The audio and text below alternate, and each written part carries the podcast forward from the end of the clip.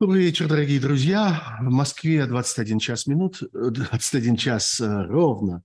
А, меня зовут Сергей Пархоменко. Это «Суть событий». Вы находитесь на моем канале. Традиционная пятничная программа, в которой мы пытаемся осмотреть происшествие за неделю и понять, э, что из этого важно, и что стоит запомнить, и к чему стоит приглядеться повнимательнее, что кажется реально значительными событиями. Большое спасибо тем, кто вот сейчас уже начал здесь собираться. Я вижу э, традиционные сообщения о том, кто откуда. Много российских городов, это меня очень радует. Здесь и Петербург, и Екатеринбург, и Петергоф.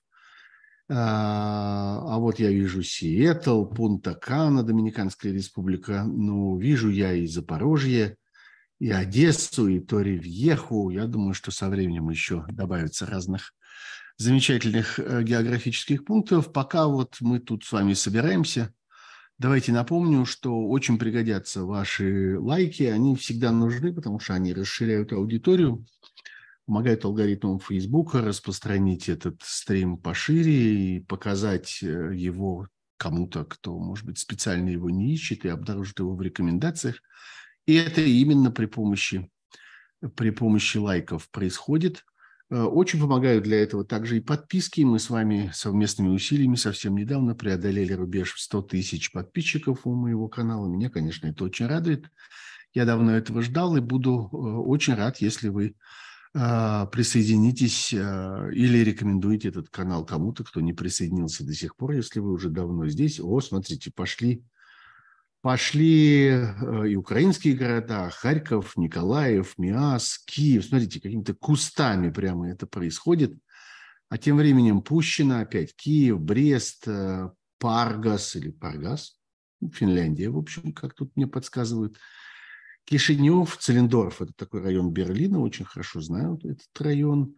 Э, Петербург, еще Петербург, еще Киев, Челябинск, Франкфурт на Майне. Ну, в общем, э, географически э, ситуация вполне ожидаемая. Действительно, большинство наших слушателей из России. Второе место прочно занимает Украина, а дальше э, и Германия, и Соединенные Штаты, и Израиль, и еще разные европейские страны, кроме Германии. Так что я не жалуюсь, так сказать, на узость аудитории.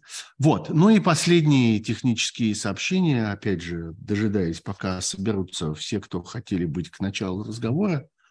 Напомню вам, что есть множество возможностей для поддержки моего канала. А, есть эм, суперчат. Это очень простое, удобное средство. Кнопка с колокольчиком внизу справа под экраном. Можно кликнуть и можно сразу прямо в эфир отправить ваши пожертвования. Особенно удобно это делать, если вы находитесь за пределами России, у вас есть э, карты каких-то нероссийских банков. С помощью этих же самых карт вы всегда можете подписаться на Patreon.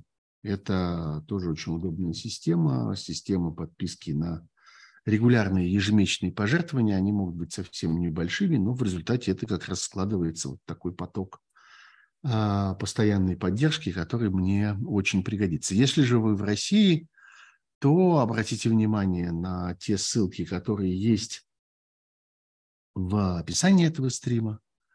А, ну и, наконец, посмотрите на ссылку, которая у меня над головой, такой небольшой плакатик. Это, кстати, тоже для тех, кто за пределами России. А, тоже очень удобная, простая система, которая позволит вам сделать одноразовое пожертвование и э, этим очень меня порадовать. Знаете, не так порадовать этими деньгами, хотя за деньги огромное спасибо, это важная вещь, как порадовать тому, что кому-то канал нужен. Вот я вижу Елену Дитрих, которая при помощи суперчата принесла свои, если я правильно понимаю, 10 долларов. Спасибо большое, Елена. Э, спасибо вам за, э, за ваше внимание, вашу благодарность и так далее. Ну вот, а, окей, ну что, поехали. Я, знаете, хотел бы построить эту программу так, как она э, в свое время начиналась. А, она начиналась, не зря она, она называлась э, «Суть событий. Дополнительное время». Начиналась она тогда, когда еще существовал еженедельный выпуск «Сути событий» э, на радио «Эхо Москвы». Было реальное, настоящее радио «Эхо Москвы». А, вот, и оно, это самая суть событий, выходила в программу по пятницам, вот в это время, в 9 часов вечера. И мне систематически не хватало времени. Там же радио. С радио, что называется, не забалуешь. Там у вас есть час в эфире. Ну и есть, вот, собственно, и все. И вылезти за пределы этого часа ни в коем случае нельзя. И я очень мучился от того, что мне не хватило времени про то поговорить и про это. И тогда я придумал вот это самое дополнительное время в YouTube для того, чтобы можно было обсуждать те сюжеты, которые остались за пределами. Вот я примерно так хочу поступить и сейчас. В среду э, в 4 часа дня по Москве выходит традиционный тоже стрим под названием э, «Особое мнение». А мне помогает его вести всегда Ольга Бычкова, с которой мы много лет дружим и много лет сотрудничаем на радио. И я очень рад, что у меня есть как бы такая опора в этом эфире. А по средам это происходит. Очень рекомендую вам тоже смотреть на канале «Живой гость». И вот в этот раз тоже была такая программа, и осталось э, существенное количество тем, за которые я хотел бы взяться, но мне и там не хватило времени. Поэтому я не по остаточному принципу, а намеренно оставив их там, э, хочу перенести их сюда. И прежде всего, о чем я не говорил в той программе, я не говорил об итогах событий на Дальнем Востоке, где произошел Дальневосточный форум и где произошла встреча двух бронепоездов. На эту тему как-то уже все исшутились по поводу того, что вот и встретились два бронепоезда, а не два одиночества, и два бронепоезда встретились на космодроме. Вот, э, и эта встреча произошла, разумеется, на запасном пути. Ну и, в общем, все, что можно сказать про бронепоезда – про всех этих бронетемкиных поносцев, которые в них, в них сидят. А, ситуация, в общем, понятна. Зачем они встречались, совершенно ясно. Что им друг от друга надо, совершенно ясно. Это, знаете, тот фасон дипломатии, который, скрывай, не скрывая, ничего не скроешь, потому что всем все известно и так. И сколько не будут продолжаться эти разговоры о том, что в действительности ничего не подписано, и в действительности я вся такая загадочная, вся такая возвышенная, вся такая внезапная, это, собственно, было разыграно сегодня с участием Лукашенко, которого привлекли к этому спектаклю. А он, знаете, как-то работает, что называется, в этой, в этом, в этой антрепризе на подпевках. И как-то, когда надо напомнить, обратить внимание, когда надо нагнать э, какой-то дополнительной загадочности, то вот его просят этим заниматься, он тогда вылезает со свойственным ему слоновьим изяществом и, значит, начинает говорить, что вот я тоже хотел бы присоединиться, э, что вот как-то мы, я знаю, сказал он, что кореяне, изобрел такой замечательный по, по ходу дела, замечательную такую национальность, кореяне. У него, значит, есть кореяне, которые как-то там относятся к этим взаимоотношениям с Россией, и вот он тоже хочет как-то туда влезть. А на это ему было сказано, да нет, что вы, что вы, ни о чем мы таком не договорились, вам все показалось и так далее. В действительности все абсолютно понятно. Понятно, что э, совершенно неожиданно Корея, которая на протяжении многих лет, теперь уже десятков лет, оказывалась таким местом э, свалки всякой военной рухляди, потому что страна очень отсталая, э, страна чрезвычайно жалкая, нищая, дремучая.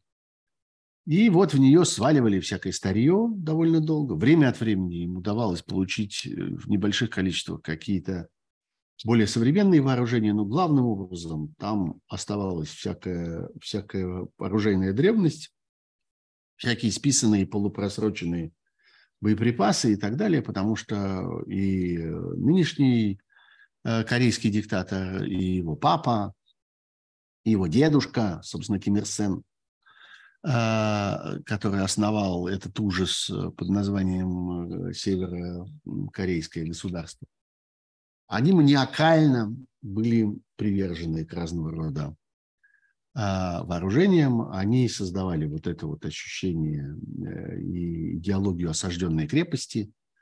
Они полностью подчинили жизнь целого народа. Это, в общем, страна с довольно большим населением жизнь целого народа идеям защиты от агрессора, который вот-вот сейчас придет, нападет и так далее. И поэтому надо успеть вовремя на этого агрессора как-нибудь э, как наехать. А, у меня вот сразу тут спрашивают, сваливали ли Кореи э, рухлить бесплатно. В общем, бесплатно. По большей части бесплатно. А, ничего, собственно, они такого предъявить не могли, а сваливали, потому что это был, что называется, плацдарм. Ну, некоторое такое, такое место, которое находилось в особых отношениях с Советским Союзом сначала на протяжении долгих-долгих лет с Советским Союзом, потом с Россией. Считалось, что если перестать им помогать, то их просто в политическом смысле поглотит Китай – с Китаем отношения всегда были, э, ну, если не напряженные, то во всяком случае сложные, какие-то такие подозрительные. И не хотелось, чтобы Китай, который и так очень э, влиятелен в этом регионе, чтобы он окончательно остался там единственной доминирующей силой, без какого бы то ни было противовеса, окончательно сожрал эту Северную Корею, ну, не присоединил ее к себе, присоединять никто ее не собирался – но окончательно подчинил бы ее своему влиянию крутил бы ею и вертел как хотел, потому что остался бы единственным поставщиком туда всего. Поставщиком туда еды, прежде всего. Никогда эта страна не могла себя прокормить, при том, что рядом находится Южная Корея. Как вы понимаете, кусок совершенно такой же земли, в таком же абсолютно климате, в тех же широтах, э, абсолютно точно так же на полуострове, окруженном водой – и тем не менее, Южная Корея процветающее, бурно развивающееся государство со своими там всякими политическими проблемами, но тем не менее. А Корея была отсталой, нищей, и вот э, Христом Богом, значит, кормилась от э, милости Китая и Советского Союза, а потом России. И была складом всей этой рухляди. Э, теперь эта рухлядь понадобилась. Жизнь повернулась таким образом, что Россия в своей агрессии против Украины испытывает большой дефицит, прежде всего, всяких э, боеприпасов, то, что называется снарядный голод. И вот оказалось, что, так подождите, мы же туда складывали. Мы там это все туда везли, всю эту дрянь, которая была никогда не нужна. А теперь она очень нужна. И давай-ка мы ее попробуем вытащить обратно. Это первое. Второе.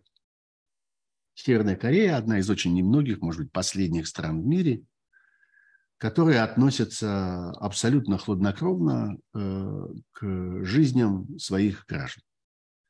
Владеет этими жизнями безвозвратно, не испытывает никакого сопротивления с их стороны на протяжении многих десятилетий. Эта страна создавала внутри себя абсолютно террористический бесправный режим, где людей уничтожали по мановению пальца диктатора и его приспешников, расстреливали, э, казнили самыми, я бы сказал, варварскими способами. Есть масса всяких историй с ужасом, рассказанных теми, кому удавалось оттуда выскочить из этой Северной Кореи, или рассказанных немногочисленными иностранцами, которым удавалось все это понаблюдать, как врагов этого тиранического режима, там, не знаю, расстреливают из э, расстреливают из крупнокалиберных пулеметов, отдают на съедение там каким-то собакам и дикому, дикому всякому зверью. Вот. А, опять я поглядываю тут э, тем временем, не откладывая в вопросы, которые мне присылает мой э, друг Кирилл, который приглядывает за чатом здесь. Э, вот он говорит, что, пишет мне, пересылает чей-то вопрос. Сейчас, одну секунду, что-то у меня никак не не включается. Э, Марк ТЗ спрашивает. Слышал мнение, что Путин Ким друг другу никакой особой любви не испытывают, однако согласны на некое сближение, что не отменяет их намерение обдурить, кинуть, обжулить другую сторону. Да какой уж там, э, да какая уж там особая любовь. Такого рода люди, они в принципе не способны никакую любовь ни к кому испытать. Понятно, что они относятся к этому как к торгу, они относятся к этому как к вынужденному союзу. А, так вот, э, Корея, э, Северная Корея, та страна, которая легко может себе представить отправку на чужой фронт э, живого человеческого мяса в виде живой силы. Про это тоже говорят все громче и громче. О том, что, ну, хотя для этого есть там кое-какие технические проблемы, потому что довольно трудно управлять человеческой массой на фронте, если эта человеческая масса абсолютно не понимает, что происходит, не понимает, где она оказалась, не понимает, за что и с кем она воюет, не понимает языка, э, находится в абсолютно непривычных э, условиях, э, так что как-то, ну, это инструмент такой довольно, довольно грубый и неприятный в управлении, но, тем не менее, почему бы и нет? Как-то для выполнения каких-то совсем уж варварских задач, для разминирования человеческими телами, для того, чтобы сидеть в траншее, э, как вот в прежние времена, знаете, пулеметчика приковывали цепью к соседнему дереву или камню, и ну вот сиди и отстреливайся, пока не убьют, а бежать тебе все равно некуда. Ну вот для чего-нибудь такого они сгодятся. Можно в какой-нибудь старый танк их засунуть. Э, один из тех старых танков, которые тоже складывали довольно на протяжении долгих лет там, в Северной Корее. Вот чего хочет от них Путин. Чего хотят они? Они хотят двух вещей. Они хотят еды, во-первых. Корея нищая, Северная Корея, нищая, голодная страна, буквально в смысле голодная. Там бывали периоды прямо реального мора среди населения – когда люди питались буквально травой, которую они рвали, причем тайно, потому что это им еще и не разрешали. Рвали там, не знаю, в городах на газонах, э, ну, что, как всегда, при советской власти, а у них там советская власть, надо же все в порядке содержать, поэтому вот те газоны, какие-то клумбы, кусты. Э, рвали эту растительность и ели, э, варили там какую-то кору, мучительно пытались из каких-то остатков, каких-то ирзацев, заменителей, что-то такое раздобыть. Но главное, чем питается Северная Корея, она питается тем, что ей подадут, подает ей Китай, который тоже находится с ней в достаточно тесных отношениях, несмотря на российские усилия, и сохраняет очень большое влияние, преуменьшать его нельзя, и тоже это влияние обменивают на, на еду, на рис, в частности, там, на какие-то другие немудрящие формы питательных веществ в виде съедобных и относительно съедобных продуктов. Вот. Китай подает, ну и Советский Союз всегда подавал еды. Ну, в последнее время, соответственно, Россия. Вот, собственно, два главных источника. За счет того, кое-как они были живы, как всегда, есть множество рассказов про то, как живет при этом политическая верхушка, сам диктатор и ближайшие его приближенные, его семья, ну и там какое-то количество еще генералов и каких-то важных государственных бонс, как они э, как-то, чем именно они питаются. И есть знаменитые рассказы про то, какое невероятное количество всяких роскошных и супердорогих западных спиртных напитков там всегда выпивалось, сколько туда ввозили для личных нужд этой верхушки. Каких-то дорогих французских коньяков, роскошных французских и итальянских вин, разнообразных там висок и всякого такого. Это все как-то мировая пресса, охочая до сенсаций, с большим удовольствием тиражировала. Ну, это вот такое естественное, привычное, такое вот родовое пятно всех этих, э, всех этих тиранических режимов. Они очень склонны к тому, чтобы, вот, ну, к такому, я бы сказал, дешевому роскошеству. И бесконечная жратва, бесконечные какие-то предметы роскоши и так далее, и так далее. Специально отправлялись делегации в Европу для того, чтобы закупать какие-то а, атрибуты роскошной жизни с, со всякими дорогими торговыми марками, какие-то сумки, какие-то там платки, платья и всякое такое, во что одевалась женская часть а, этого диктаторского режима. Вот, значит, нужно им вот это все, ну и им нужно продолжать пугать, потому что они, знаете, всегда это происходит, когда Э, страна живет в обстоятельствах, когда она саму, самую себя бесконечно убеждает в том, что она окружена врагами и вот-вот подвергнется нападению, то в конце концов ей удается себя в этом убедить. И в конце концов э, они начинают в это верить. В конце концов у них действительно образуется понимание того, что да, на секунду как-то задеваешься, на секунду перестанешь защищаться, ну и все, конец. Рядом Южная Корея, рядом Япония, рядом э, разнообразные военные базы разных других стран, вот, и у них э, все лучшие отношения со страшным врагом, а страшный враг у нас кто? Соединенные Штаты, разумеется. Вот, поэтому Корея всегда отличалась еще тем, что из последних сил, обрекая на голод, буквально голод и нищету свое население, продолжала поддерживать свою ядерную программу, продолжала завозить специалистов и находить возможность платить им, продолжала завозить э, разнообразные элементы, запчасти, э, всякие конструктивные детали и так далее для ракет. Там тоже много ходило всяких анекдотов про то, что они там вручную соломы и что-то такое шлифуют. Э, в какой-то мере это так до сих пор и происходит, как доносят, опять же, те немногочисленные люди, которые успевают туда доехать и умудряются оттуда выехать живыми. Но в каких-то ситуациях, э, в каких-то отраслях им удалось продвинуться. И ну вот они что-то такое запускают. Э, и вот они иногда грозят тем, что они вот-вот уже совсем приблизились к ядерной Э, к ядерным боеголовкам, к ядерной бомбе. А, и вот у них появляются подводные лодки. Правда, никто никогда в точности не знает, что из того, что они там запускают или торжественно открывают, вот недавно подводную лодку, что из этого реальность, что из этого обман. Потому что совершенно не исключено, что это какой-то макет жестяной, а, или что это, ну, как бы не, не вполне то, за что это себя выдает. Как-то говорили, что это атомная подводная лодка, а в действительности она окажется какой-нибудь дизельный или еще какой-нибудь. Проверить это очень трудно. Вот. Но что можно проверить, что время от времени оттуда с их территории что-то такое улетает. Улетает и прилетает э, то в нейтральные воды, то в воды, которые относятся к зоне экономической деятельности Японии, что является международным нарушением, э, нарушением международного права. Но, тем не менее,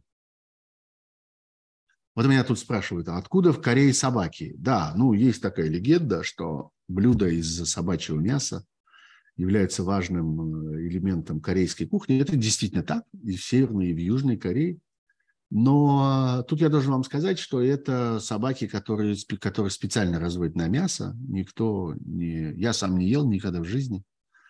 Но читал про это и э, как-то наводил всякие справки. Да, действительно, эта отрасль сельского хозяйства там существует. Действительно, есть породы собак, которых разводят для вот таких мясных целей, и потом деликатес существует.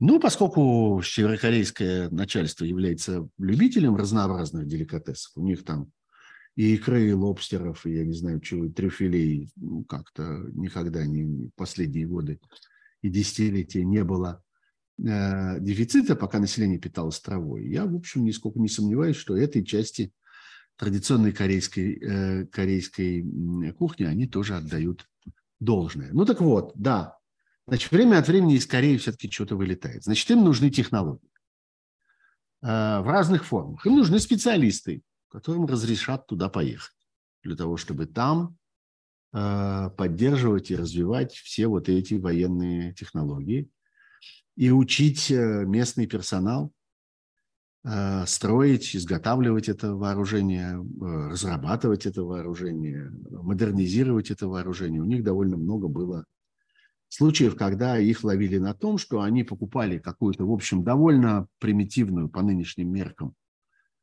советскую или китайскую технику, какие-нибудь ракеты или что-нибудь вроде этого, и их переделывали, модернизировали для того, чтобы увеличить дальность полета, для того, чтобы увеличить нагрузку, для того, чтобы создать ситуацию, в которой теоретически эти носители могут нести на себе ядерные боеголовки.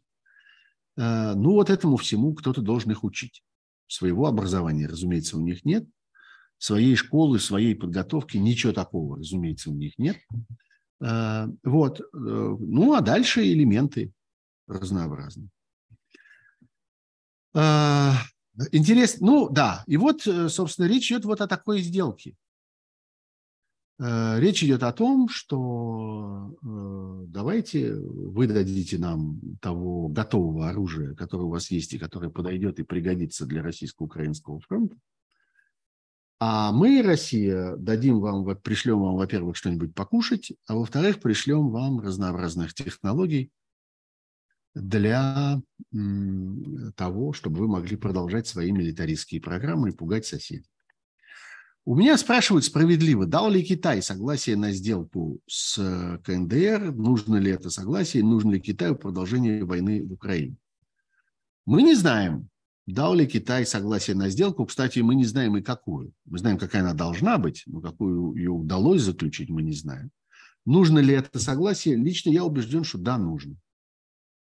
И без э, участия Китая в этом не обойдется исходя просто из э, всей конфигурации того, что там на э, Дальнем Востоке происходит, исходя из веса Китая там, исходя из того, что у Китая сохраняются чрезвычайно существенные рычаги для давления на э, северокорейский диктаторский режим, на то, что у них там вместо экономики, ну вот на вот эту систему оборота привозного риса и как-то прочей привозной еды, они легко могут это все задушить.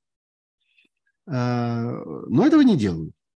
Им важно иметь такую как бы дразнилку, иметь такой, такой форпост, иметь такую угрозу и иметь такую ценность. Знаете, тоже это важный политический и дипломатический ресурс, иметь возможность воздействовать на э, вот это чудовищное, опасное для всех образование. И это э, как бы длинное, протяженное политическая выгода, которая из этого получается, она существенно больше, чем однократный успех, который можно было бы получить просто раз и навсегда покончив с этим. Лучше, чтобы была вот такая, чтобы заноза это сидела, как бы торчала из тела международного сообщества. А мы вот, значит, умеем с этой занозой обращаться. Вы, если хотите, чтобы она вам там не приносила таких страданий, чтобы не было так опасно, вы попросите нас. И мы с ними поговорим, мы с ними это все обсудим и так далее. Вот сейчас, например, вот ровно наступил этот самый момент, когда те, кто не хотят этой сделки между Северной Кореей и Россией, когда те, те, кто не хотят, чтобы эта старая техника, чтобы эти боеприпасы, а может быть даже и эти солдаты поехали бы через э, всю Евразию, поехали бы туда, на украинский фронт, что они должны делать? Никаких ресурсов для разговора, собственно, с северокорейским диктаторам ни у кого больше нет. Можно обратиться к Китаю. Ну так они и пошли к Китаю. Вот ровно сейчас это происходит. Ровно сейчас и э, американская дипломатия, и японская дипломатия, и европейская дипломатия будет сейчас обращаться к китайской стране с просьбой как-нибудь это отрегулировать, как-нибудь корейцев утихомирить и как-нибудь создать ситуацию, в которой этого бы не произошло. Что, собственно, китайцам и требуется. А, э, нужно ли Китаю продолжение войны в Украине. Ну, знаете, из этих же соображений пока такое впечатление, что нужно. Ровно потому, что Китай претендует на роль модератора, на роль успокоителя, на роль разрулителя. Как только война кончится, э, роль эта исчезнет. Разрулитель будет не нужен. Разруливатель, я не знаю, как в точности это сказать. А сейчас очень нужен. И сейчас многие как-то связывают свои надежды на то, что в какой-то момент удастся все-таки с этим справиться, и людей будут убивать, и города будут бомбить не вечно, а в какой-то момент это все-таки кончится. И это кончится так, что появятся гарантии или, во всяком случае, надежда на то, что это не возобновится снова, а, когда Россия немножечко передохнет, российский диктатор там залежит свои раны и накопит еще оружие и боеприпасов, а, куда за этим идут? С просьбами как-нибудь в это вмешаться и попробовать как-нибудь с этим разобраться. Да в Китае идут. Вот вам и ответ на вопрос, нужно ли Китаю продолжение войны в Украине. Как политический инструмент, да. Никогда у Китая не было настолько яркой и настолько реальной возможности оказаться в положении модератора европейских дел, оказаться в положении страны, от которой действительно зависит будущее Европы, вообще существование Европы как сейчас. И они совершенно не случайно предъявляют какие-то свои мирные планы, какие-то инициативы и так далее. И к ним вынуждены относиться серьезно, потому что, да, это страна, которая влияет влияет сегодня на Россию, и речь идет о том, что, пожалуй, опять-таки больше в мире нет, за исключением той же самой Северной Кореи, наверное, э, нет стран, которые до такой степени были бы зависимы от Китая, как сегодня Россия. И вот э, это становится важным инструментом и источником политического дохода для Китая. Управление этими изгоями, управление этими чудовищами, которые, с которыми никто больше не может не только справиться, но не может и поддерживать какие-то отношения, вообще поддерживать какой-то разговор, какой-то диалог, обмениваться какими-то аргументами. А вот мы можем, у нас есть инструмент давления, у нас есть веревка, которую мы можем затягивать, и тогда все будет по-нашему. Договоритесь с нами, с Китаем, и мы вам это устроим. Россия много десятилетий претендовала на это положение. Путинская Россия, между прочим, 20 лет претендовала на это. Э, на роль вот такого вот э, утихомиривателя всяких чудовищ. Договоритесь с нами, и мы э, как-то урегулируем вам в Ливии, мы урегулируем вам в, в Сирии, мы договоримся со всякими ближневосточными террористическими организациями, которые нападают на Израиль, мы попробуем повлиять там на Ирак и на Иран, мы попробуем, да, мы попробуем повлиять на Северную Корею, мы попробуем повлиять на всяких африканских чудовищных диктаторов. Россия пыталась быть в этом положении. Ничего не вышло. В результате все рухнуло и кончилось тогда, когда началась эта война. И сегодня от э, вот этих амбиций России как какого-то регулировщика, как какого-то международного арбитра, даже вот такого очень специфического, в этих очень специфических видах спорта с этими очень специфическими участниками чемпионатов. Ничего от этого не осталось. А Китай, наоборот, по этой части очень усилилась. Мы, усилился, мы много раз с вами про это говорим. Так вот, заканчивая эту затянувшуюся корейскую тему, она важная на самом деле. Она важная вот почему. Потому что она позволяет понять реальное положение России сегодня в мире. Не просто на там, международной дипломатической арене или в какой-то важной дипломатической игре, а просто в мире. Где сегодня Россия? Россия сегодня, я бы сказал, ну, фактически у ног Северной Кореи. Потому что, да, при всем презрении мира к северокорейскому диктатору, и при том, что мир привык к, ситуации, в которой есть вот, этот вот, вот эта кровавая мозоль, которая там образовалась на краю Юго-Восточной Азии. Там сидят эти, это чудовищное семейство, которое уничтожает свой собственный народ, угрожает соседям. А, но, в общем, все понимали, что они слабые и нищие.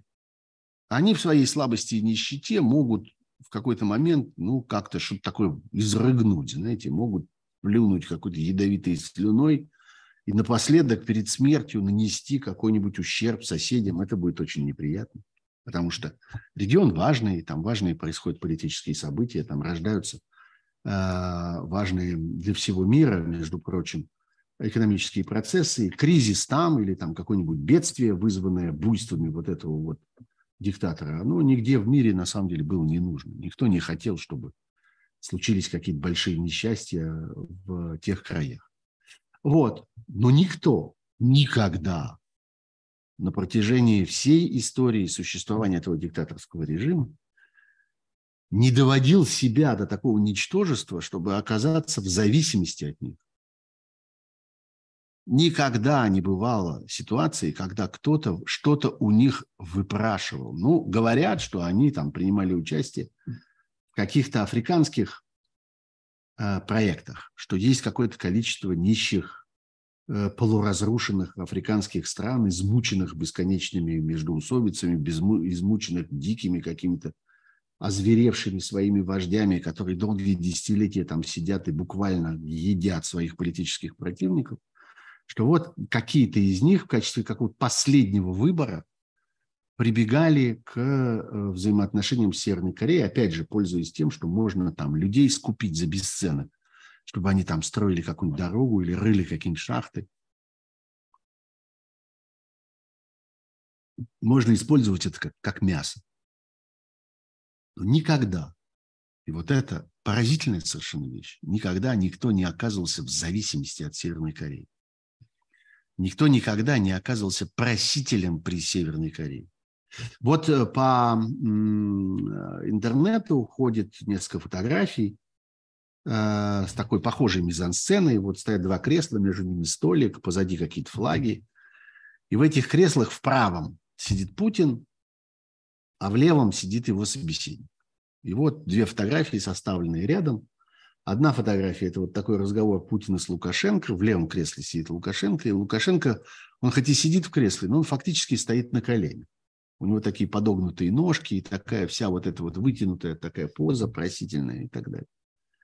А есть другая такая же фотография, где в левом кресле сидит этот самый Ким Чен Ын, а, надменный, расположившись удобно в этом кресле, разложив руки царственно на, на подлокотниках и глядя буквально из-под полуопущенных век на своего собеседника, а в правом, вот в этой самой позе Лукашенко с подогнутыми коленками, с э, этой протянутой, так сказать, э, шейкой, с выгнутой спинкой, э, сидит в просительной позе Путин. Ну, действительно, очень просится поставить эти фотографии рядом, хотя в действительности, вот эта вторая фотография с Путиным и Ким Чен Ыном, она не нынешняя, она ну, прежняя, она какого-то там 21-го, что ли, или 19 19 по-моему, года. Э, что довольно легко обнаруживается, и что немедленно все сказали, подождите, это же прежняя. А какая разница, что она прежняя? Это вот, что называется, путь к себе. Это путь вот к нынешнему положению. Он начался не сегодня, он начался не вчера. Еще в 2019 году уже эта просительная поза была. Уже постепенно дело двигалось к этому. И пришло к тому, что мы видим сегодня. И да, Путин в значительной мере, как я понимаю, из пропагандистских соображений, мечтая сбить это ощущение, вот это ощущение жалкого просителя – у корейского диктатора, в котором он оказался. Он везет его хвастаться космодромом. Тем самым космодромом, который фактически не работает. Космодромом, с которого только что произошел запуск, который кончился крушением лунной программы, абсолютно закономерно. Из которого бесконечно что-нибудь не взлетает, бесконечно что-нибудь куда-нибудь уклоняется, бесконечно что-нибудь оказывается не там. Он хвастается космической программой, которая в сущности не работает и которая в сущности уже сегодня систематически заменяется европейскими пусками или пусками ракет э, SpaceX, ракет Илона, Маск, Илона Маска. А Россия уходит из э, э, процесса космического, из как бы мировой космической индустрии, потому что не справляется с ней. Выясняется, что удержаться на наследии того, что осталось от Советского Союза, невозможно. Сколько можно это эксплуатировать?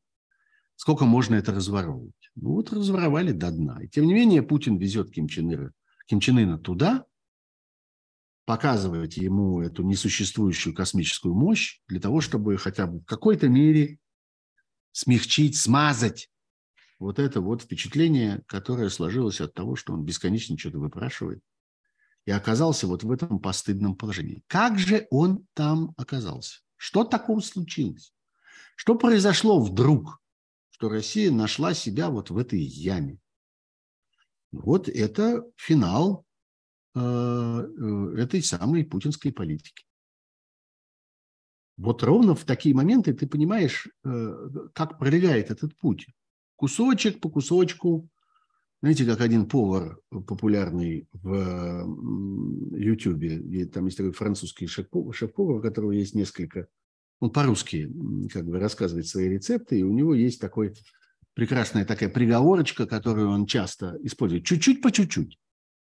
Вот чуть-чуть по чуть-чуть а, Путин двигался и двигал Россию в этом направлении. Каждое отдельное решение сдвигало, может быть, не, не, не, недалеко. И, может быть, иногда имело еще внешний вид, создавало ощущение, что на самом деле это там какому-то усилению это что-то развивает, продвигает. Вот в Сирию вмешались там и оказались важной силой, которая удержала у власти сирийского диктатора э, Асада. И, и, и э, вот, значит, э, э, Россия оказалась важным игроком на Ближнем Востоке, а вот Россия оказывается важным игроком благодаря своим наемникам в Африке. А вот Россия э, как-то демонстрирует свою волю там и тут, и показывает, вывешивает какие-то ультиматумы, требуя, чтобы там кто-то куда-то отодвинулся от границ и прочее. А вот Россия не дает сменить абсолютно бессовестный, беспомощный идиотский режим в Венесуэле. Все вроде как-то, вроде ничего, а в целом чуть-чуть по чуть-чуть вот где оно оказалось. Вопрос не только в том, что Россия больше не в большой семерке, Россия больше не в большой двадцатке, Россия утратила возможности разговоров со своими, э, со своими партнерами, с которыми она разговаривала на протяжении века, и в какие-то моменты разговаривала вполне на равных, и в какие-то моменты пользовалась поддержкой, симпатией, участием и оказывалась важной э, силой, важной частью, без которой невозможно было принять ни одно европейское решение, например.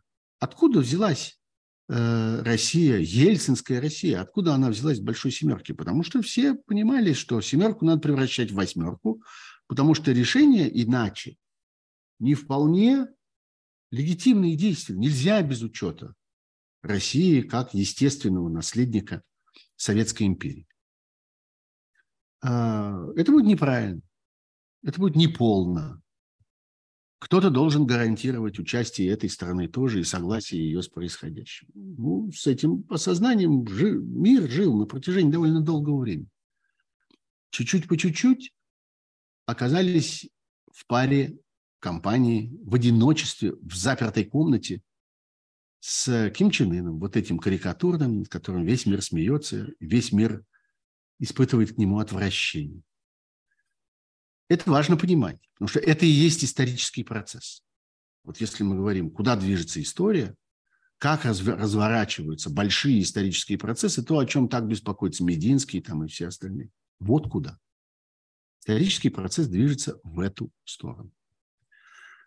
Ну вот, больше половины программы мы с вами просидели в Северной Корее, или точнее рядом с северокорейским диктатором. Э, вы уж простите меня, но мне действительно кажется это важным, потому что не так часто нам попадаются на пути возможности оценить большие исторические события и большие исторические обстоятельства. Куда движется Россия? Что происходит с Россией в целом? В, так сказать, масштабе веков. Вот куда. Вот куда. А, и мы совсем не всегда это видим так ясно и понимаем так э, отчетливо, как сейчас. Пойдемте дальше. Э, нет, давайте напомню вам про лайки. Их что-то маловато пока, и до тысячи даже еще не дотянули. Пожалуйста, уж давайте дотянем. Э, это будет важно, полезно. Лайк стоит вам ровно одного клика. Вот а, берете указательный палец правой руки, клик и готово. А, я бы с удовольствием посмотрел бы и на то, что происходит с подписками, и добавилось ли их за этот, э, за этот эфир. Надеюсь, что какое-то количество добавилось, но вы, пожалуйста, используйте просто это время, пока слушаете меня, используйте его для того, чтобы послать ссылку какому-нибудь из ваших, кому-нибудь из ваших друзей и рассказать о том, что вот есть, между прочим, отличный, э, отличный канал, на котором правильный человек правильными словами как-то рассказывает какие-то серьезные, важные, имеющие отношение к делу вещи. Не стесняйтесь, скажите это. Вот и все. Вы же так думаете на самом деле? Я надеюсь. Ладно, это все шутки, конечно. Да, и большое спасибо тем, кто воспользовался суперчатом и кто воспользуется вот этим плакатиком, который висит у меня над головой. Диана Замошкин, только что это сделала. Большое спасибо вам, Диана. Я вижу вашу помощь, вашу поддержку. Level 22 Ice. Хорошо бы знать, как зовут этого человека на самом деле. Ну, окей, будем называть его так. Level 22 Ice. Спасибо вам большое. Я вижу вашу помощь, вижу ваше желание мне помогать. Так что отлично. Я очень рад, что кому-то мой стрим понадобился вот аж прям до такой степени, что хочется ему помогать. Пойдемте на следующие темы, о которых я э, хотел бы поговорить.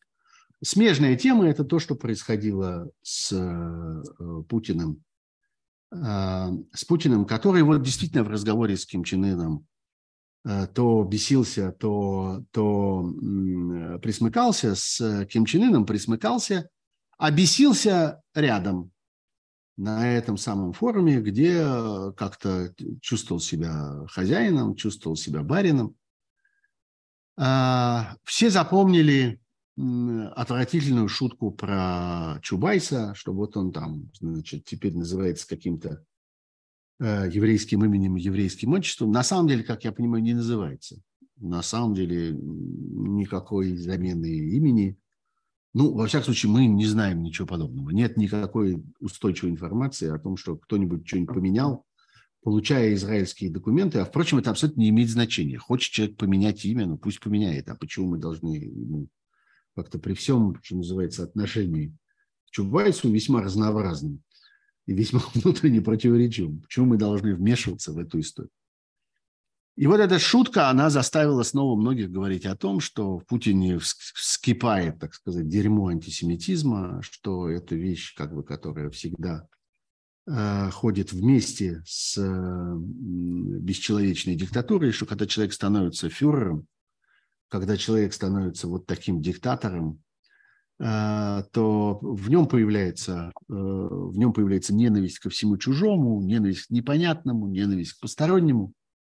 А как-то, ну, вот так сложилось по итогам 20 века, что разного рода примитивным кретинам проще всего ее выразить, э, эту ненависть к чужому, выразить в форме ненависти к евреям, которые всегда рядом, вот они, и их видно, а, они заметные, они активные, они знаменитые достаточно часто в разных областях. Поэтому, ну вот, только протяни руку как-то, дотянешься до еврея, можно в его адрес сказать какую-нибудь мерзость. Так что всегда это, всегда антисемитизм ходит рядом. Это как давно замечено.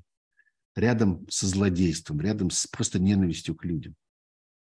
Но я бы сказал, что в данном случае это, пожалуй, даже не, не совсем антисемитизм. Это просто гнусность. Это желание, например, понравиться э, тому, что этот человек, вот этот самый фараон Путин, что он считает э, своей социальной опорой, основой э, своего политического влияния. Вот он так себе представляет вкусы тех людей, поддержкой которых он дорожит поддержку которых он пытается купить. Он пытается ее купить, потому что она ему нужна на войне сейчас, прежде всего. Ему кажется, что должно понравиться. Что масса вот этих людей будет гыхать. Будет как-то приятно э, осклабливаться. Я правильно употребляю этот глагол? Наверное, неправильно. Но я думаю, что вы поняли, что я имею в виду. Вот появится вот эта вот гнусная какая-то слюнявая улыбка на этих лицах. Он, значит, про, про евреи сказал. Обозвал, обозвал Чубайса. Это примерно то же самое, что манера э, говорить про Беню Эльцина. Помните, вот был, была такая бесконечная дразнилка. А, и что вот, значит, э, кому не нравился Ельцин, тот таким способом. Это, это то же самое – что анекдоты про тещу, анекдоты про жопу. Э, это грубый, хамский, дешевый, быдлячий юмор. Вот что такое Мойша Израилевич, э, при помощи которого хихикал над Чубайсом Путин. А, и, на мой взгляд, именно так это надо понимать. Это вот одно из последних средств заигрывания с, со своими. Это одна из последних возможностей, которые остались у Путина, послать им какие-то приветы и сказать «я ваш», вы, я такой, как вы любите. Сколько раз уже на протяжении этой войны возникала вот эта ужасная фраза э, в самых отвратительных каких-то грязных устах. Все, как мы любим. Помните? Говорил какой-то э, э, так называемый военкор, которого там потом подорвали. Потом э, в устах Пригожина мы с вами это слышали. Все, как мы любим. Ну вот э, Путин говорит своим. Все, как вы любите. Вот э, над евреями сейчас посмеемся как-то вместе с вами. Над тещей, над жопой. Пивка выпьем. Как-то в майке посидим.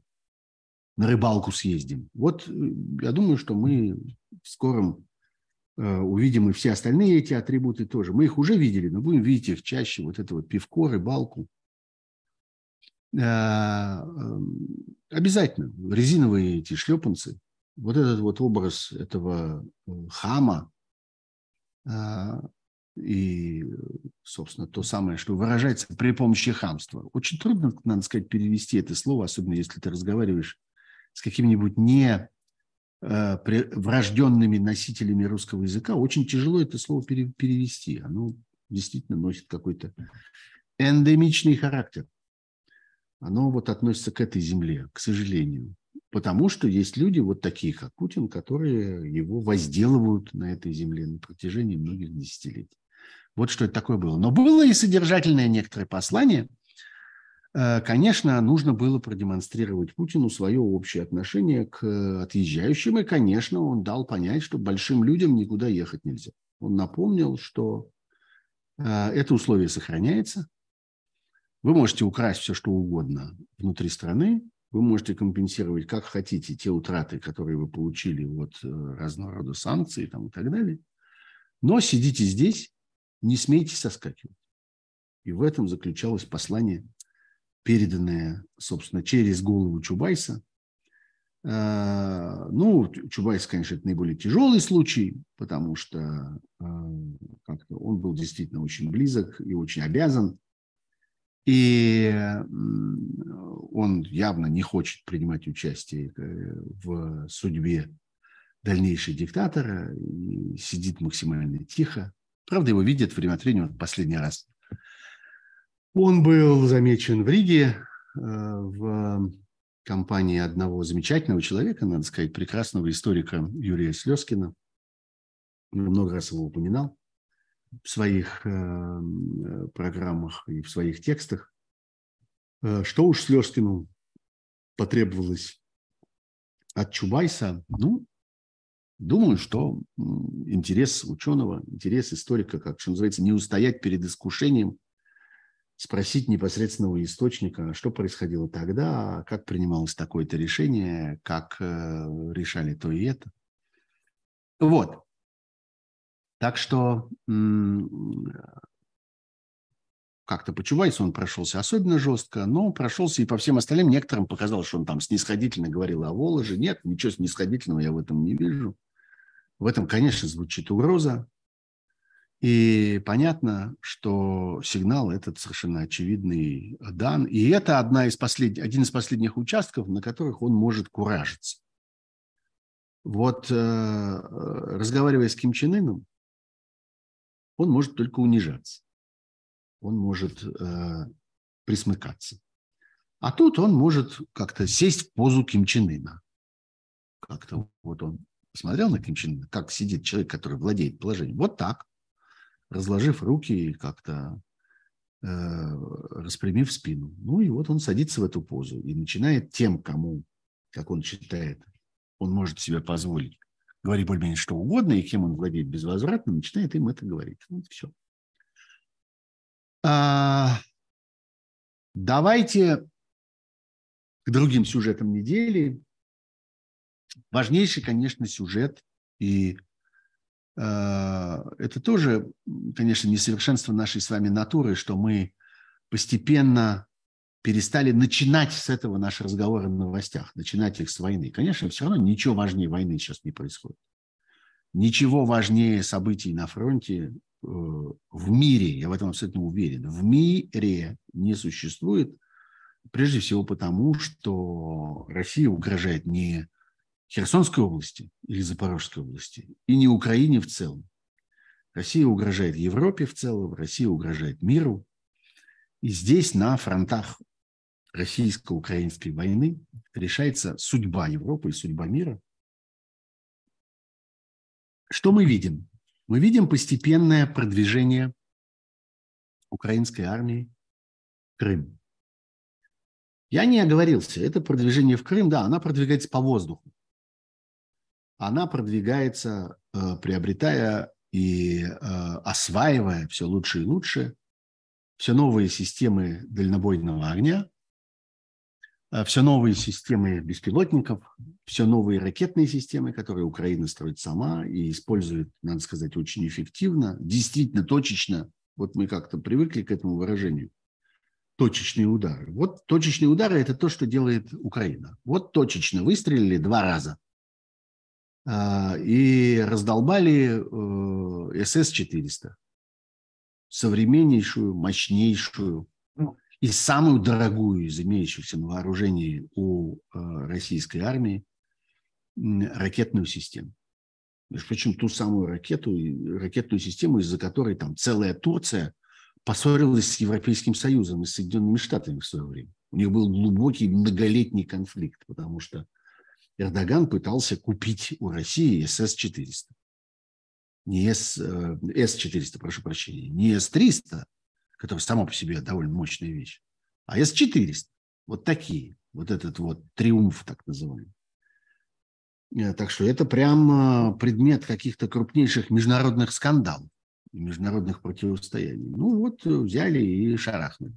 Там есть анекдотическая деталь, конечно, связанная с тем, что еще год тому назад расположение этой системы, а это большая система, это не просто там одна какая-то пусковая установка, это, это серьезная система запуска этих ракет, это довольно большое количество всякой вспомогательной техники, э, это всякие запасные ракеты в специальных контейнерах и техника, которая позволяет обращаться с этими контейнерами. И, наконец, это довольно мощные системы наведения разнообразных радаров, ближних, дальних, всяких. Вот весь этот комплекс был обнаружен больше года тому назад и обнаружен благодаря тому, что в социальных сетях появилась фотография э, какого-то чувака в плавках, который, значит, сфотографировался на фоне этой С-400 и выложил эти картинки. И э, там, в общем, я уж не знаю, то ли там э, было какое-то геопозиционирование сохранено, и по, по геотегам этой картинки можно было что-то определить, а может быть, можно было вычислить просто по мелким деталям, которые там есть. Там есть на фоне вдалеке какие-то маленькие домики, какая-то труба в каком-то месте торчит, какой-то то ли какой-то ангар, то ли что-то такое, какое-то техническое сооружение. В общем, есть какие-то маленькие детали, по которым можно попробовать э, позиционировать эту картинку. А умельцев по этой части довольно много теперь. А, вот. И э, поразительно не то, что кто-то сфотографировал и выложил, а поразительно, конечно, что в течение года эта штука оставалась на своем месте. Потому что они там в течение года обустраивали для нее позицию. И за этот год видно по спутниковым снимкам, как они там что-то такое выкопали, какие-то защитные сооружения, какие-то какие построили какие-то, насыпали какие-то брустверы, как-то там все это оборудовали. В общем, расселись поудобнее на этом месте. Ну вот как расселись поудобнее, тут оно и произошло, потому что за это время украинская армия накопила возможности и умения для того, чтобы наносить такого рода удары. То же самое происходит с Севастополем.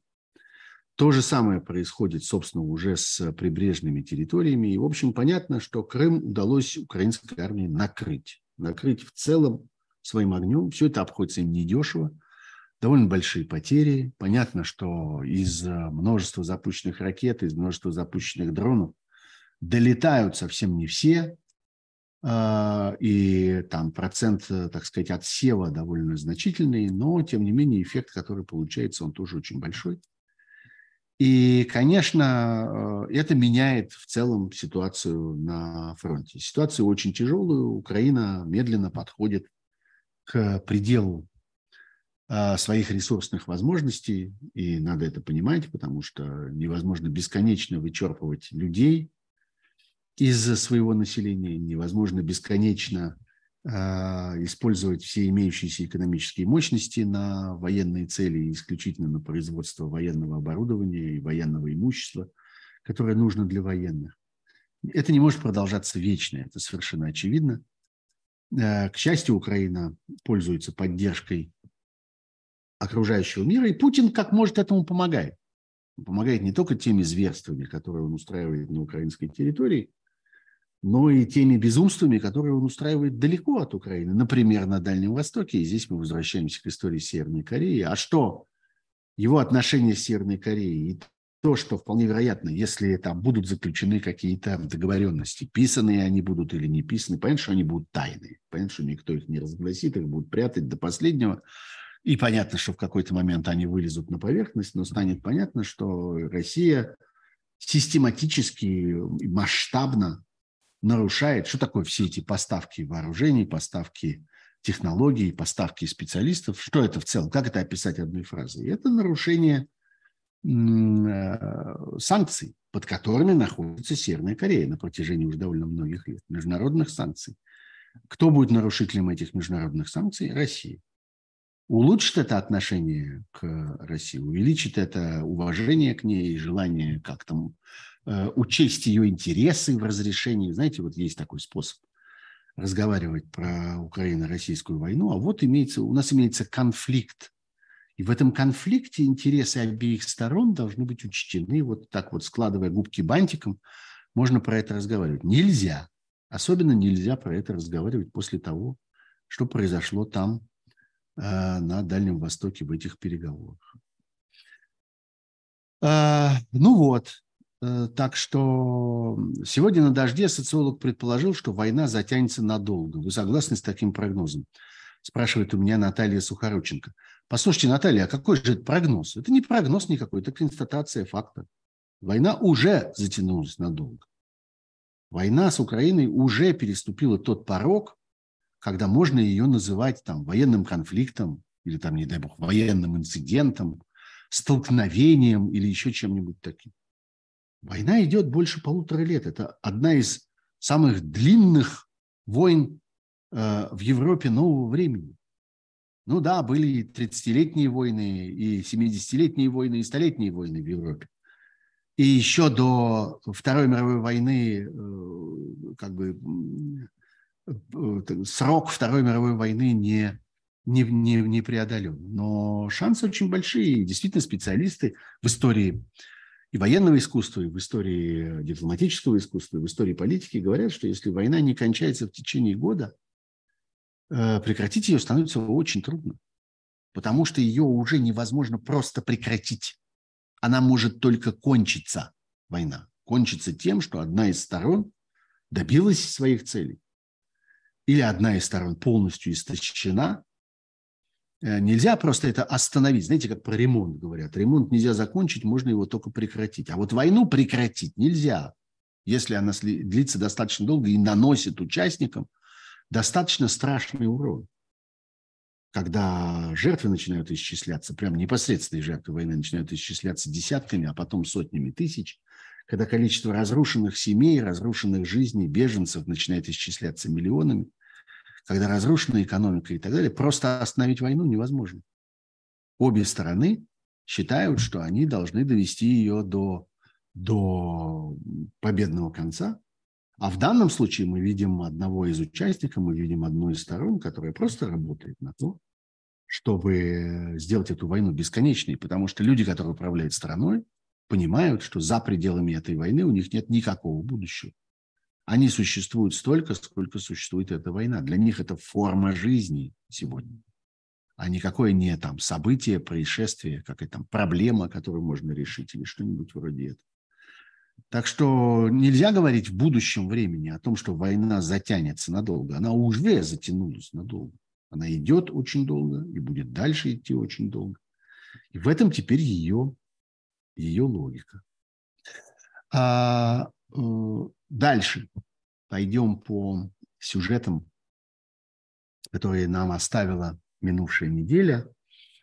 А, ну, конечно, не могу не э, вернуться к э, истории с э, «Медузой», с одним из крупнейших российских независимых медиа, работающих сегодня в изгнании за пределами России. Это важнейший информационный ресурс для миллионов людей сегодня, которые так или иначе следят за событиями при помощи «Медузы». Вы знаете, что произошел очень неприятный инцидент. Была обнаружена информационная атака на генерального директора «Медузы» Галину Тимченко, человека очень важного для российского медийного сообщества в целом. Это человек, который во многом представляет интересы, в том смысле, что, ну, не интересы, наверное, вопрос не в интересах, который является голосом, вот я бы сказал так, голосом российских журналистов очень во многих обсуждениях, дискуссиях и говорит о том, как существует сегодня российская независимая, российские независимые медиа, медийное сообщество, журналистская профессия. Человек очень известный, человек, бесконечно участвующий во всяких очень важных разговорах, бесконечно контактирующий с самыми разными важными партнерами по всему миру, и она делает это, надо сказать, мастерски. И давно уже ее работа вышла, так сказать, за пределы «Медузы», и она не просто менеджер какой-то редакции. Она важный представитель вот этой части российского общества, российского информационного сообщества. Э, в ее телефоне была обнаружена шпионская программа, самая современная, самая э, эффективная. Она называется «Пегасус», разработана э, крупной израильской компанией, надо сказать, очень продвинутой, и специалисты оценивают возможности этой программы очень высоко. Она стоит громадных денег – и э, в соответствии с политикой этой компании, которая изготовила эту программу, она не попадает в частные руки. Поэтому это не какой-то случайный злодей, там, я не знаю, враг, недоброжелатель или еще кто-нибудь, завистник, конкурент. А, нет, только правительства разных стран получают доступ за огромные деньги к возможности использовать эту программу и заражать телефоны буквально штучные, там количество их э, исчисляется там, ну, самой большой десятками. Заражать телефоны каких-то людей, которые эти правительства интересуют особенно, и которые для этих правительств являются какой-то стратегической целью. Э, очень много критики в адрес производителей этой программы связано с тем, что они, в общем, довольно легко общаются со всякими тираническими режимами, какими-то вполне отвратительными, вполне недемократическими. Ну, э, они заявляют о том, что в Россию они ничего не продают. И надо сказать, что, э, понимая логику российских спецслужб, можно заключить, что, по всей видимости, Россия сама и не хотела бы это использовать, потому что действительно нет гарантий, что изготовитель этой программы не сохраняет какую-то заднюю дверь в нее. И, возможно, э, если использовать, а если это использовать, то в каких-то уж особенно важных, критических случаях, если это использовать, то, дескать, есть опасность, что та сторона, изготовитель, будет знать тоже, на кого использовали, как использовали, что добыли, и эту добытую информацию каким-то образом употребит в своих целях и так далее. Поэтому Россия, у которой есть вот эта паранойя, вы помните, что очень много всегда ходит разговоров о том, а что будет от того, что вот там какие-то государственные учреждения пользуются программным обеспечением Microsoft или тем более Apple, а что будет от того, что у чиновников в кармане айфоны, а что будет от того, что Google является доминирующим э, поставщиком информации в интернете и так далее, а вот они нас с помощью этого начнут сейчас-завтра контролировать и так далее. Хотя надо сказать, что эти компании, ну, в частности Apple, например, много раз демонстрировали, что они себе ничего такого не позволяют. Было много, например, конфликтов. Если вы погуглите, вы найдете их. Когда американское правительство или там американские спецслужбы или американские всякие следственные органы требовали от Apple, чтобы Apple предоставил возможность э, влезть в чей-нибудь телефон, э, что-нибудь там разлочил, Э, дал какие-нибудь пароли от чего-нибудь. Э, и Apple отказывался. И были громадные скандалы по этому поводу, и угрозы в адрес Apple со стороны всяких правительственных агентств, в частности, американских. И Apple стоял насмерть по этой части. И были случаи, да, когда, скажем, какие-то телефоны, скажем, принадлежащие реально каким-то большим уголовным преступникам, совершившим какие-то ужасные преступления, нет, они не давали доступа к ним – или давали таким образом, что как бы извлекали только ту информацию, которая могла действительно иметь отношение к следствию. И то, в общем, как-то очень ограничено. Я помню, что это все крайне было сложно. Вот. Но паранойя у российских спецслужб, несомненно, есть. Да и российские спецслужбы, что уж говорить, поставили себя в такое положение, что они действительно противостоят всему остальному миру. Поэтому, в общем, мала вероятность, что непосредственно Россия использовала э, этот инструмент слежки за журналистами. Но существует вероятность, что Россия использовала его при помощи каких-то своих, э, своих союзников. Азербайджан, например, имеет доступ к этим программам. Казахстан имеет доступ к этим программам. По всей видимости, Узбекистан имеет доступ к этим программам. И велика вероятность, что на уровне взаимодействия спецслужб с этими странами, какие бы ни были там сложные отношения, например, с Казахстаном в последнее время, совсем-совсем не гладкие, совсем-совсем не идиллические отношения. Да, мы много раз с вами поговорили по разным поводам об этом. Но, тем не менее, э, похоже, что спецслужбы могут договориться. И, на мой взгляд, если вы спросите у меня, что мне представляется наиболее вероятным сценарием, я бы сказал, что э, именно этот след. Что в конечном итоге это атака со стороны России, но с использованием каких-то посредников. Потому что у меня есть простейшие соображения относительно подозрений в адрес Латвии, в адрес Германии, в адрес Голландии. Я сейчас, ну, в смысле Нидерландов, я сейчас перечисляю те страны, о которых тоже известно, что у них есть доступ к этим программам. Они покупали этот доступ у производителя.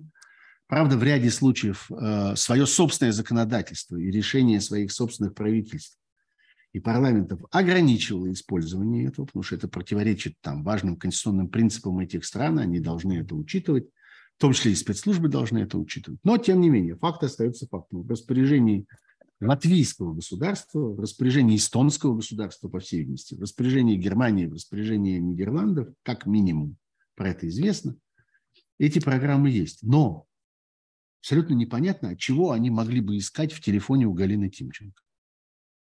Я хорошо понимаю, чего в телефоне у Галины Тимченко могли бы искать российские спецслужбы, потому что они осознают э, российскую независимую прессу, российских свободных журналистов, несущих правду о войне, осознают как врагов. И не зря изобретают бесконечное все новые и новые законодательства по этой части. По этому поводу, кстати, если вернуться на Дальний Восток и к тому, как там горцевал Путин на этом Восточном форуме, он врал бесконечно в очередной раз по поводу, э, по поводу закона об иностранных агентах, говорил о том, что он повторяет собой американский, абсолютно не повторяет, ничего общего. Много раз про это говорили, я много раз про это писал. У кого есть Facebook, наберите просто в поиске Фейсбука Пархоменко Э, и э, американский закон об иностранных агентах, найдете. Э, и я, в общем, подробно это разбирал. Не я один. И есть люди, которые довольно, довольно хорошо в этом соображают. Я сам потратил много времени, чтобы в этом разобраться. Ничего общего нет между этими законами, прежде всего потому, что американский закон – он требует абсолютно точного указания на заказчика и абсолютно точного указания на то, в чем заключается исполняемая по воле заказчика вот эта самая агентская работа. Вот если есть иностранный агент, должно быть известно, на кого он работает и что он для него делает. Это абсолютно не так в российском случае. В российском случае закон об иностранных агентах применяется облыжно, что называется, применяется просто против любого кто не нравится. Вот он говорит что-то не то. Нам не нравится, что он говорит. И теперь уже новые, внесенные в этот закон э, нормы, они уже не требуют даже и обнаружения каких-то конкретных, конкретного финансирования, о чем врал Путин. Что этот закон относится к тем, кто получает финансирование из-за рубежа. Нет, абсолютно нет. Давно уже нет. Давно уже не требуется никакого финансирования. И уж тем более не требуется никаких доказательств. Достаточно сказать, что мы уверены как это происходит регулярно в суде, потому что люди, которых назначают иностранными агентами, они оспаривают это. И им в суде э, тот, кто представляет э, там, Российское Министерство юстиции, говорит, мы доказать не можем, но мы совершенно уверены, что это так. С чего вдруг уверен? Вот. Да и можно и не доказывать. Да можно и даже в этом и не обвинять. Важно, чтобы вот иностранный агент – это тот, кто пытается вмешаться в деятельность государства. А вмешивается в деятельность государства не только любой политический деятель, любой общественный деятель, любой гражданский активист, любой правозащитник, любой адвокат, в конце концов, вмешивается в деятельность государства. Вот, так что ничего абсолютно, ничего абсолютно общего нет. Э, э, вот, так что, если интересно, погуглите. Американский закон называется ФАРА. А, вот этот самый закон о регистрации иностранных агентов. Вранье такое же точно, это, закон, это, это вранье о гуманности этого закона, о том, что он не, не, не, под, не подразумевает э, уголовных наказаний, подразумевает, разумеется. Вранье о том, что он не подразумевает э, дискриминации, э, лишения гражданских прав, запретов на профессию, подразумевает, разумеется, и в этом весь смысл его. Так вот, чего я вдруг ответвился в эту сторону? Потому чтобы напомнить вам, что российское государство относится как к врагу к независимому журналисту. И я легко могу себе представить, что они там ищут в телефоне у Галины Тимченко.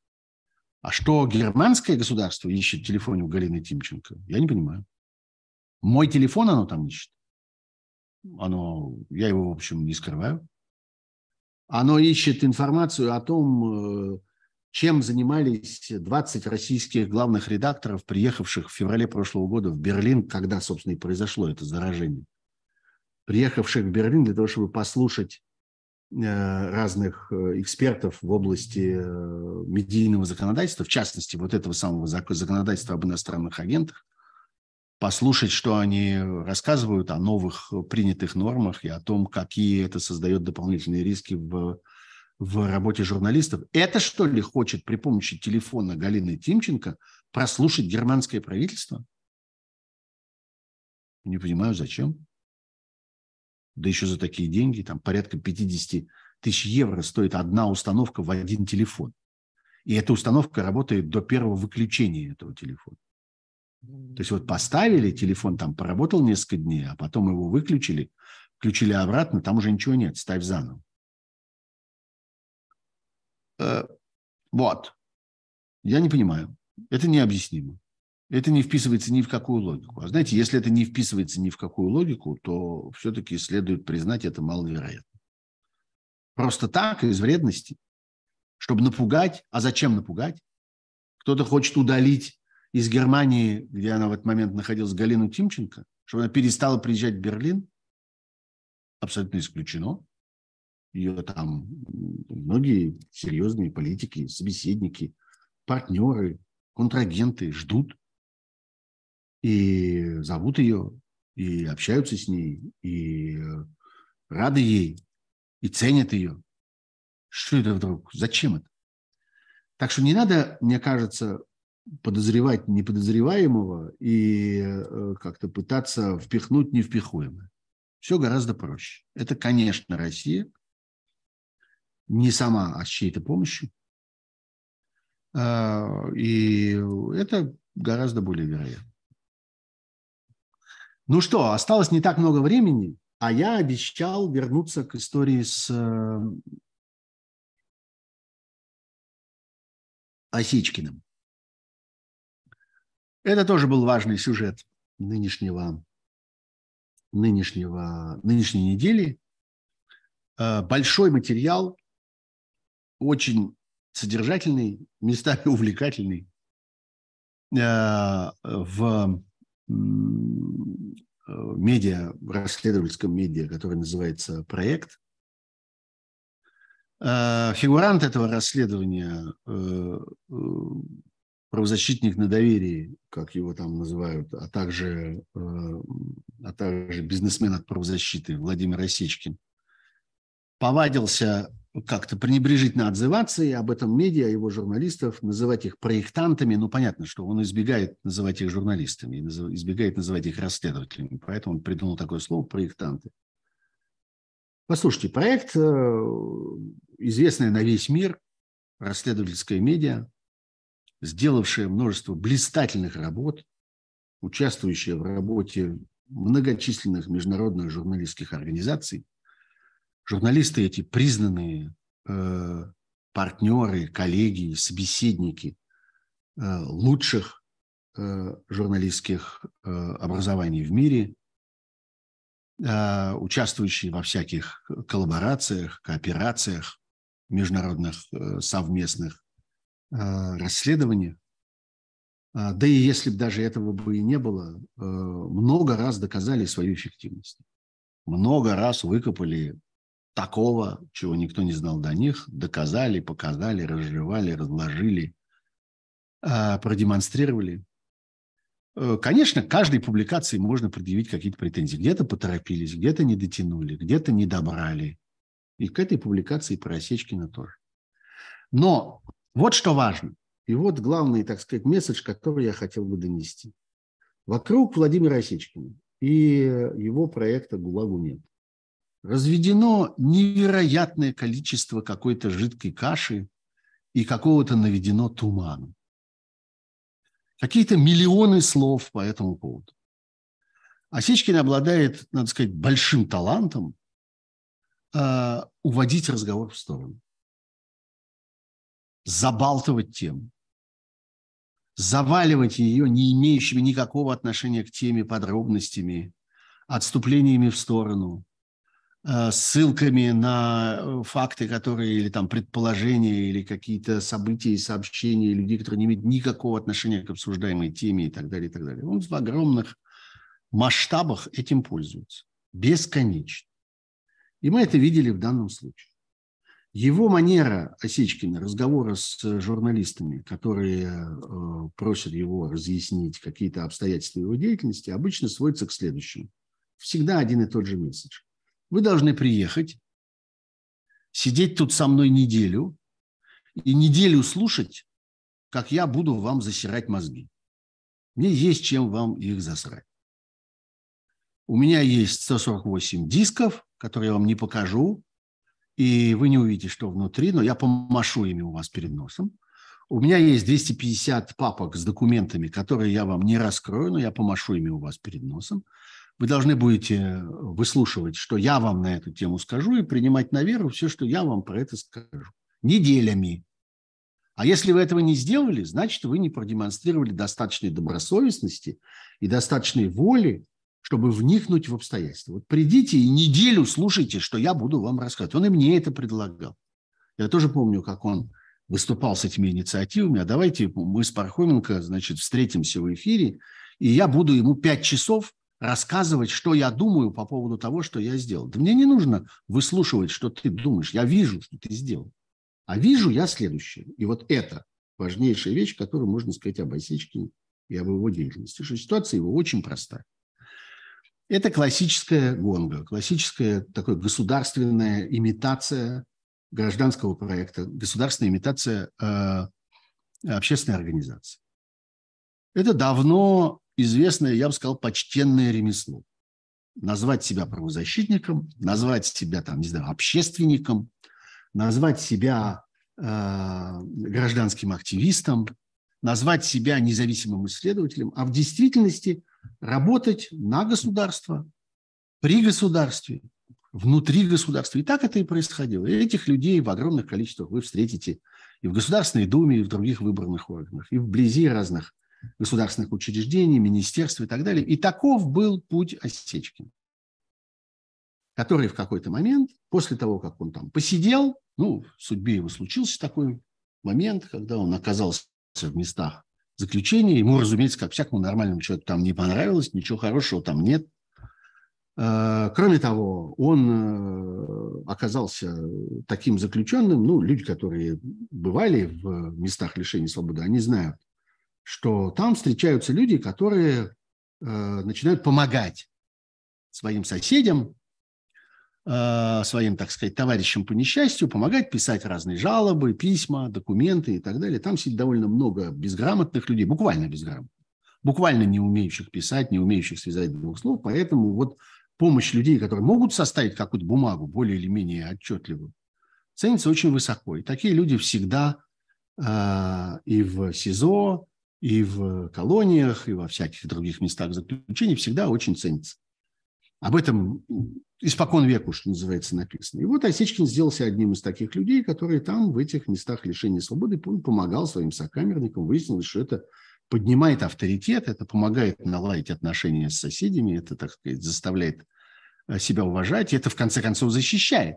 И это проблема, которую каждому заключенному приходится решать, как себя поставить, как сделать так, чтобы в этой внутренней иерархии расположиться достаточно высоко. И вот Осечкин получил какой-то вкус к тому, выяснилось, что он может писать эти документы, а когда он вышел, то ему показалось, что из этого можно и карьеру сделать. И вот он стал участвовать во всем, во что ему удалось пролезть вблизи государства. И он отстаивал закон об иностранных агентах, И он последовательно работал на разрушение общественных наблюдательных комиссий, на исключение из них реальных, настоящих, действующих э, правозащитников. Можно это забалтывать сколько угодно.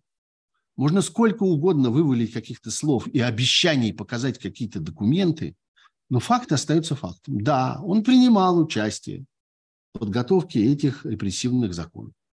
Он отстаивал оккупацию и аннексию Крыма и участвовал даже в общественных всяких событиях и разных публичных массовых акциях на эту тему. Есть от этого совершенно ясные оставшиеся свидетельства.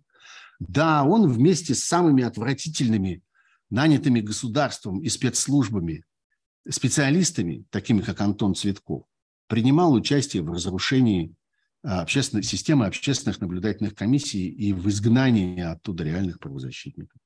Да, он работал против признанных, очень активных, очень эффективных, надо сказать, очень мужественных, много лет существовавших в России а, общественных организаций, правозащитных организаций, таких как Комитет против пыток, например. А, можно сколько угодно слов на это вывалить.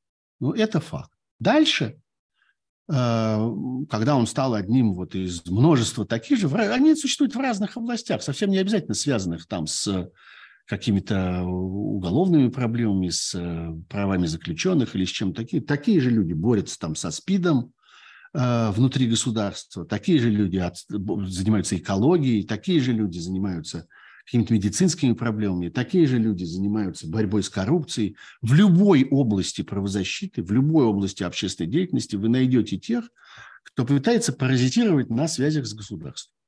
Это на самом деле вещь э, вполне, э, вполне расхожая. Кому-то это удается. Кто-то делает на этом большую карьеру. Вон у нас полный совет по правам человека при президенте. Сегодня состоит из таких людей, у которых получилось, которые смогли это сделать. А кто-то в какой-то момент срывается. У кого-то случается какая-то неприятность, кто-то просто взорвался, кто-то решил, что Бога за бороду схватил, кто-то взял какую-то взятку, кто-то поссорился с каким-то начальством, кто-то не поделился, такое тоже бывает. И карьера ломается. Вот так она сломалась и у э, Осечкина. И он в какой-то момент, ну, там была еще история совершенно очевидной мошеннической операции, когда он пытался торговать так называемыми страховками для заключенных, любой человек, который занимается профессионально всем, что связано с местами лишения свободы и с правами заключенных, поймет, что в российских условиях никакое страхование принципиально невозможно, прежде всего потому, что никогда этих страховок не признает никакой тюремщик. Никогда не впустят этого страховщика, этого страхового агента, не впустят внутрь э, учреждения пенитенциарного и никогда это не будет работать. Поэтому это прямое мошенничество. Что такое мошенничество? Это когда человек обещает, что он окажет какую-то услугу, сделает какую-то работу, при том, что он твердо понимает сам, что он этой работы не сделает, услуги этой не окажет, и помощь эту предоставить не может. Вот это и есть мошенничество. Это и есть на доверии. Человеку доверяют, а он обманывает. Вот это была работа Осечкина. Можно сколько угодно слов на это на все навалить, но она была и никуда не денешься. После этого он вынужден был уехать. Уехал он очень странно. Он оказался в Биорице. Биориц, знаете, последнее место во Франции, где мог, может оказаться а, политический беженец. Это невероятно дорогое, невероятно, э, так сказать, пижонское, невероятно роскошное место, ну, роскошнее него, я не знаю, Кап, Дантип, может быть, на Лазурном берегу, еще, может, там с большим трудом можно найти пару населенных пунктов, где цены на недвижимость выше, где вообще стоимость жизни выше, и где правозащитник будет чувствовать себя неуместнее. Я думаю, что речь шла о том, что проектом, так сказать, жизненным была торговля дорогой недвижимостью для российских клиентов. Так и есть. И вы это найдете в материале проекта что фирма эта существует, она найдена, формально ей управляет жена Осечкина. Это не я выдумал, я просто это читаю там, хотя и в этом смысле это очень логично. Да, вот за этим стоит жить в Биорице. Кроме того, там есть еще очень странная история с неким французским правозащитником, удивительным, который, в общем, более-менее не знаком никаким французам. У него даже очень смешно, у него как бы русская статья в Википедии есть, а французской статьи в Википедии нет. э, правозащитником, который помогал Осечкину там э, осесть. Э, довольно странный человек, очень скандальный. Он известен тем, что он устраивал какие-то странные акции э, на вот этих объектах недвижимости, которые принадлежали вроде бы первой жене Путина. Она тоже, ну, вы понимаете, да, в Биорице тоже живет. Первая жена Путина и Владимир Осечкин. Собственно, вот они там как-то нашли, нашли себе правильное место жизни. Вот. И э, этот человек э, действительно довольно странный, э, помог Осечкину. Есть одно интересное обстоятельство. Оно заключается в том, что у этого правозащитника был еще один подопечный. Еще один русский российский, точнее, так сказать, политический беженец, которому он помогал. А, и э, этого человека, которому он помогал, да, правозащитника этого на самом деле зовут его Пьер Афнер. Просто, чтобы вы, если он попадется, это имя, имели в виду, что это ровно он. Так вот, этот российский политический беженец, которому он помогал, называется Вячеслав Мальцев. И это вот тот самый человек, помните, который анонсировал какую-то там свою э, революцию, подвел тысячи людей под уголовное преследование, потом сбежал. И, в общем, явно тоже является политическим аферистом, несомненно. Вот протягивается такая странная линейка странная такая ниточка между Вячеславом Мальцевым и Владимиром Осечкиным. Можно тысячу слов на эту тему вывалить ему, можно бесконечно на эту тему оправдываться и размахивать какими-то папками с документами, содержание которых неизвестно. Но э, что там э, внутри? А внутри там Вячеслав Мальцев. И вот этот странный Пьер Афнер, никому неизвестный, который, собственно, собственно, и помогал. И дальше случился один эпизод. Один. Это эпизод с Сергеем Савельевым, с человеком, который э, вывез из России большой диск, наполненный видеосвидетельствами пыток в тюрьме. В этой истории с Савельевым все странно. Очень странно, каким образом образовалась эта коллекция, как так вышло, что огромное количество разнообразного видеоматериала стекалось в одно место, и человеку удалось в условиях тюрьмы его сохранить. Очень странно, каким образом его удалось, ему удалось этот диск вынести из э, зоны. Там есть вполне фантастическая история о том, что он там где-то его спрятал при выходе уже после всех обысков, а потом, когда, когда выходил на волю, споткнулся и упал, и вот ровно, так сказать, упал на тот кустик или на ту ямку в земле, где это было спрятано. Все, все это выглядит очень странно. Еще более странная история с тем, как удалось вывести это из России – но тем не менее, э, в этом много реального. Реальный пыточный материал, реальный громадный сборник этого пыточного материала, реальный диск, действительно вывезенный, действительно оказавшийся за границей, действительно материалы эти начали демонстрироваться широко. Это все происходило осенью 2021 года. Стали демонстрироваться достаточно широко. Объяснение у этого может быть только одно. В этом был кто-то заинтересован внутри э, системы соперничающих спецслужб. Является ли это чем-то невероятным, редким, необычным? Нет, не является. Это обычно так и устроено. Более того, я вам скажу, является ли это чем-то, что, скажем, дискредитирует каким-то образом эту, этот материал, эту видеоинформацию и так далее? Абсолютно нет. И в конце концов любой расследователь скажет вам, что огромное количество расследований делается именно так. Находится интересант, находится кто-то, кто хочет навредить конкуренту, кто действует из своих собственных интересов, кто пытается испортить жизнь кому-то, а расследователь этим пользуется. Расследователь говорит, давай, давай, иди, иди, иди сюда, иди, неси, неси мне, да. Ты хочешь завалить вот этого твоего конкурента? Очень хорошо. Давай, давай, неси мне, мне пригодится это. Я тебе помогу. В этом нет ничего экзотического.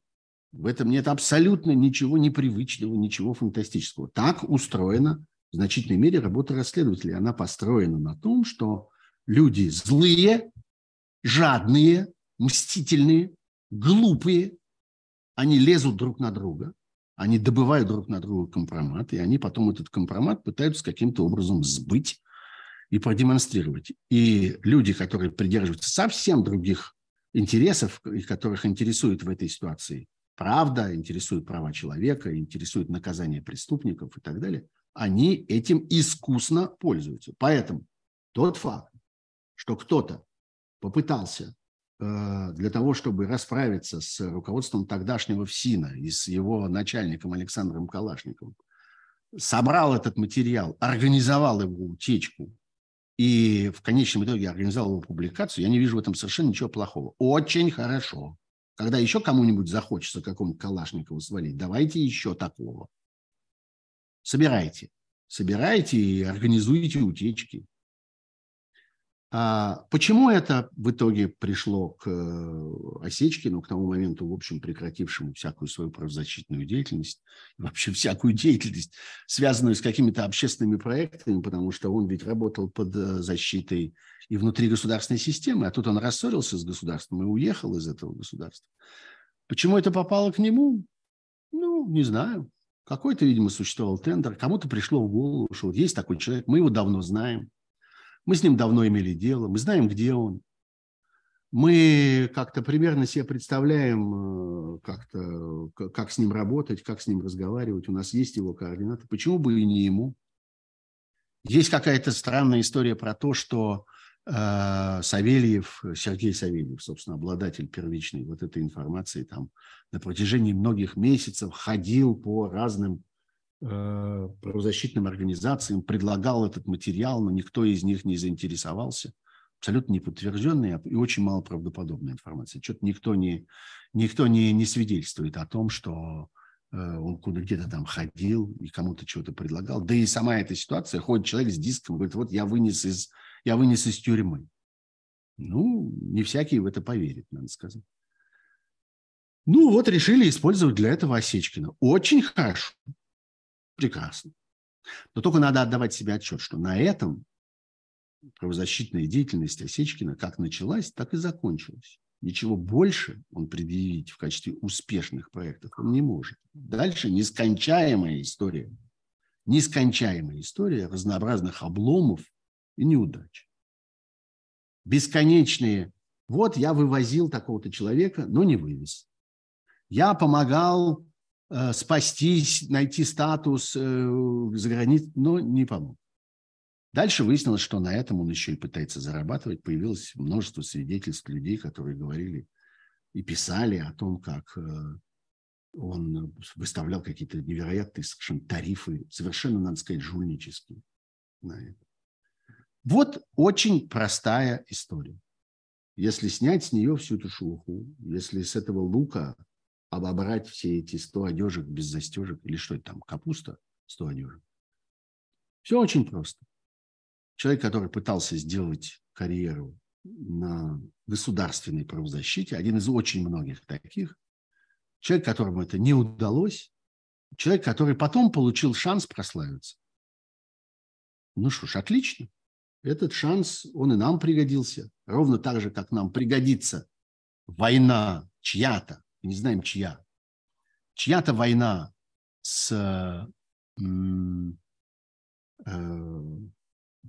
Калашниковым, и это, собственно, обычно так и бывает.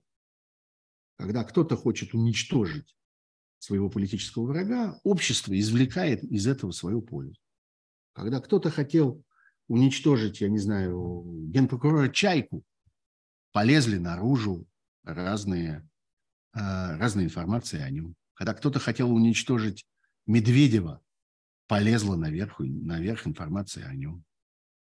Когда кто-то разозлился на то, что его выкинули из проекта этого самого э, дворца в Геленджике, полезла информация о дворце в Геленджике. Ну, собственно, да, э, расследователи, э, правозащитники умеют этим пользоваться обычно. Ну и очень хорошо, прекрасно, в данном случае воспользовались. Но только не надо ничего преувеличивать.